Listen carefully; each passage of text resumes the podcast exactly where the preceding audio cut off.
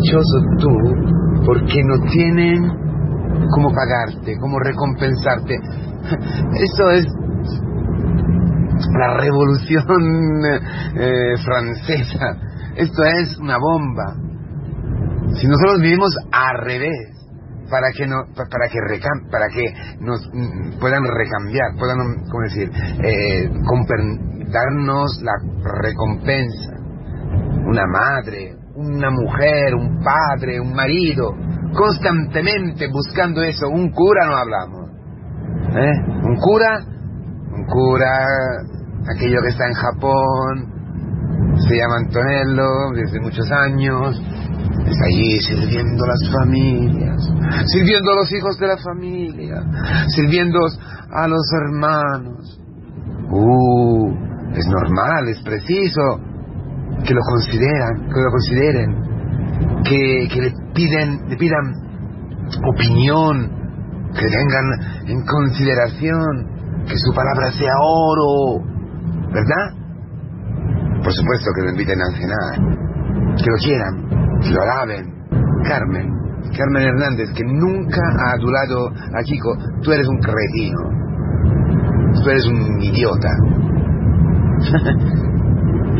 Ahí se cumple la palabra. En una relación libre, hermanos, porque de, esto está hablando el Señor.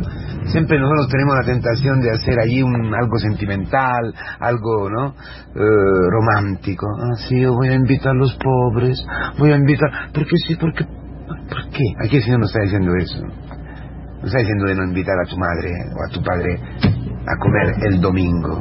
No, te está diciendo otra cosa está diciendo de ser libre, vivir libre. Tú eres libre, tú amas gratuitamente, no. Entonces no, puedes vivir la dicha de quien vive sabiendo que hay el, que, que existe el cielo, teniendo fijos los ojos y el corazón y la mente y todos los deseos hacia arriba, hacia el cielo. De esto tenemos una prenda. En el camino, en la comunidad, en la Eucaristía, en las liturgias, en, eh, en, la experiencia del cielo que vivimos, tenemos una prenda de nuestra recompensa, es lo que nosotros tendremos, que va a compensar, que va a llenar nuestra vida. Cristo, es Él, es su amor, es su vida, que no termina, que no se acaba, que no se agota nunca. Estos, hermanos queridos, de esto está hablando el nuestro Señor Jesucristo. Se cuidados, de todas las relaciones falsas, hipócritas, de todas las relaciones afectivas, morbosas que tienen con tu hijo, que tienen con tu amiga, que tienen con, que tienes con, con tu novio, con tu novia, con los hermanos de la misión, con el cura, con los de... Cuidado, cuidado, porque todo esto te lleva a la muerte, porque estás siempre buscando una recompensa que nunca llegará, porque estás siempre buscando algo que nunca te llenará, porque estás viviendo en una farsa, en la palabra italiana, en un teatro, maquillándote siempre, sin poder vivir en la realidad, siempre uh, saliendo, siempre eh, dibujando una relación ideal que no existe con tu marido, con tu, con tu mujer, con tus hijos, con tus padres, con lo que sea. No, hermanos queridos. La libertad, la vida libre, Carmen Hernández. Su libertad fantástica frente a toda, a, a Kiko, Kiko, ¿eh? Kiko Argüello, estamos hablando, Kiko Argüello. La libertad frente al Papa, frente a cualquier persona. ¿Por qué? Porque tenía dentro, Carmen, vida y vida eterna. Vida y vida eterna, la vida de Cristo. Hemos escuchado toda su historia y se podría hablar mucho más. Y, su historia, ¿de qué está hablando su historia? De una cosa, de unas cosas muy sencillas, hermanos. Que ella había bajado, bajado, bajado. Y en la soledad, en el fracaso, en la decepción, en, el no entender, en el abismo, había encontrado la roca. Ahí, ¿no? En esa la roca del primado, la roca Cristo. ¿Quién tiene esta roca? ¿Quién tiene esta adelantación? Aquí tiene esta primicia, este antipasto, esta, este sabor del cielo, la vida eterna, este amor loco de nuestro esposo. Sí que invita a, los que no pueden, como Teresa de Lisieux, que iba donde las hermanas en el convento más eh, neurótica, la que más la perseguían, la insultaban y eran celosas de ella. quizás no necesitamos buscar, lo tenemos. Quizás es tu padre, quizás es tu marido, tu mujer que no te soporta. Ofrétese, Ofre, ofrete a él, ofrete a ella. Entrégate. No puedes. Ah, eso es. Vivir este banquete no, no podemos porque porque todavía porque todavía estamos esclavos de nosotros mismos, de la carne, del afecto, de, todo el rollo que tenemos dentro, ¿verdad? Por eso estamos en el camino. Por eso empezamos esta semana, después de haber celebrado el domingo, una liturgia donde esta palabra se cumple en Jesucristo nuestro Señor. Es Él que ha enviado a ti cojo, a ti ciego, a ti que no nunca le has dicho ni, ni dicho gracias Ah, sí, sí, vale, algunas veces sí. Pero tú le has dicho gracias de verdad. Eh, en el profundo, no. Cristo te ha enviado cuando tú no le decías ni gracias. Gracias, recompensar, es la Eucaristía. Pero Él, antes de hacer esta Eucaristía en que tú dices, santo, santo, santo, doy gracias Señor por tu amor, etcétera, etcétera, Cristo ha llevado una Eucaristía donde nadie le ha dicho gracias, donde los ama tanto.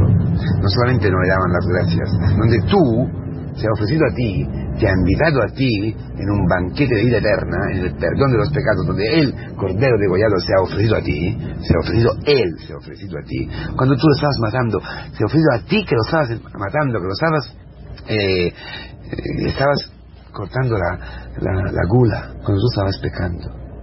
Solo esta experiencia de la gratuidad total que es Cristo. Cristo es no solamente amor gratuito, Cristo es la gratuidad.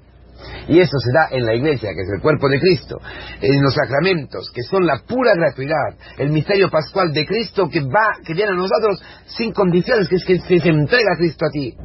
Desde esa experiencia, poco a poco, poco a poco, surge la gratuidad y el agradecimiento, que son la misma cosa. Y una forma de vivir a la misma forma, de, la misma manera, gratuitamente.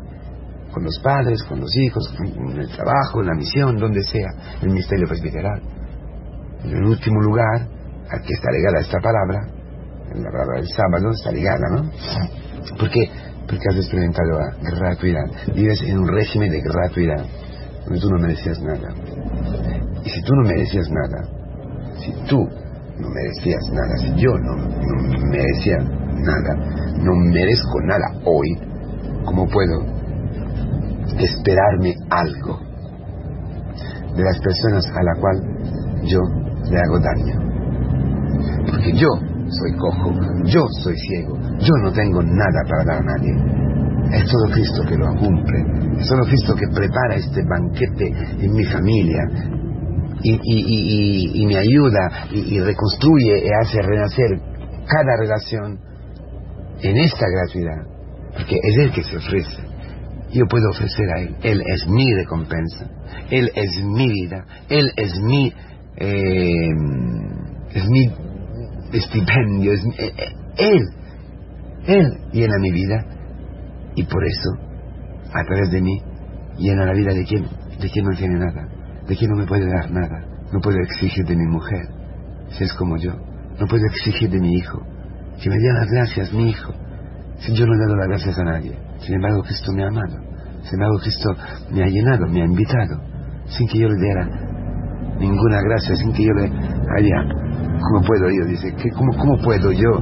Dice el Salmo eh, darte gracias, Señor? ¿Cómo puedo yo eh, darte una recompensa? Darte... No puedo, ¿no? No puedo darte nada.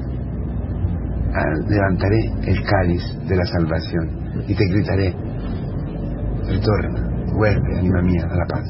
Esto es levantar la copa de la bendición, levantar la copa de la vida eterna, la Eucaristía, donde, donde estamos, donde experimentamos el amor infinito de Cristo, a ti y a mí.